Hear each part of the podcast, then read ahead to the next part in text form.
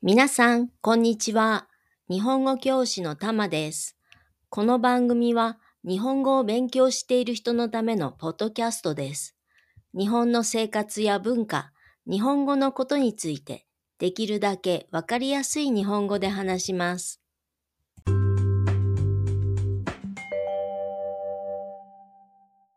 皆さん、9月のカレンダーはありますか？日本のカレンダーがあればちょっと見てみてください。日曜日以外に18日と23日は数字の色が赤くなっていますね。これは国民の祝日で学校や会社などが休みになる日です。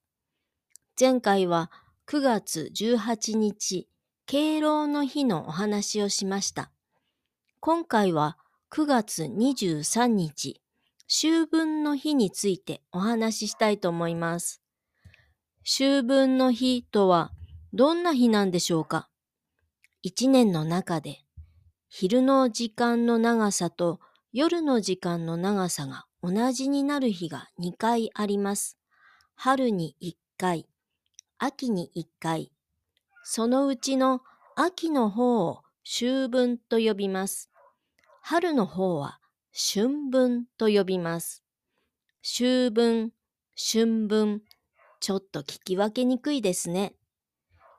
秋分の日は毎年9月の23日頃です。実際に昼の長さと夜の長さが同じになる日が選ばれるので、決まった日はありません。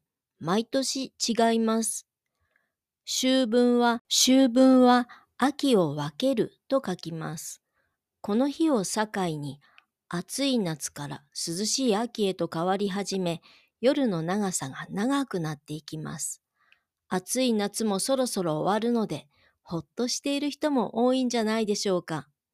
私は夏が好きなので、ああ、もう夏も終わるんだなぁと思って、ちょっと寂しくなります。秋分の日と前後3日間を合わせた7日間のことを秋のお彼岸と呼びます。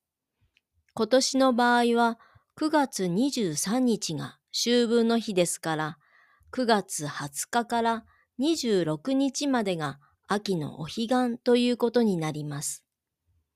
彼岸というのは仏教の考え方で亡くなった人、ご先祖様がいる世界のことを指します。遠い遠い西の方にあると考えられていました。一方、私たちが生きている世界は死岸と呼び、反対側の東側にあるとされてきました。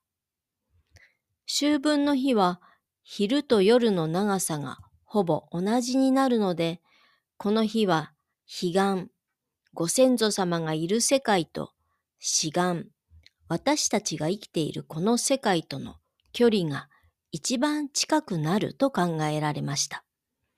ご先祖様に一番近づいて感謝の気持ちを表しやすい日だと考えられるようになりました。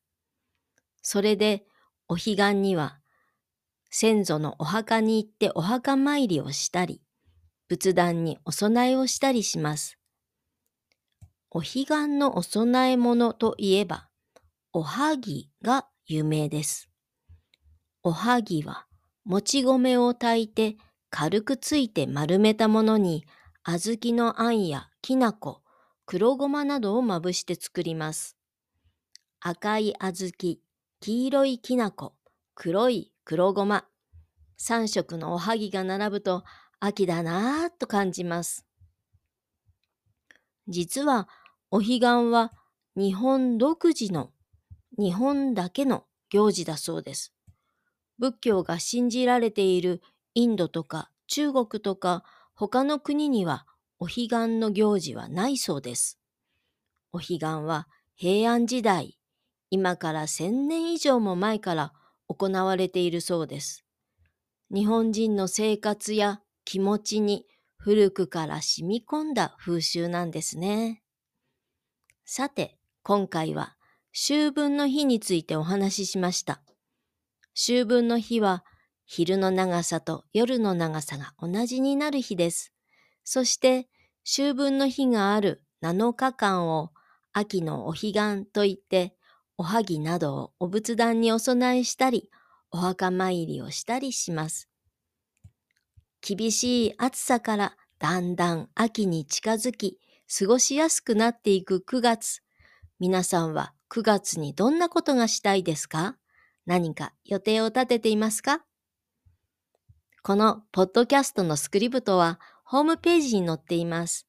こちらもぜひチェックしてみてください。それでは今日はここまで。また次回お会いしましょう。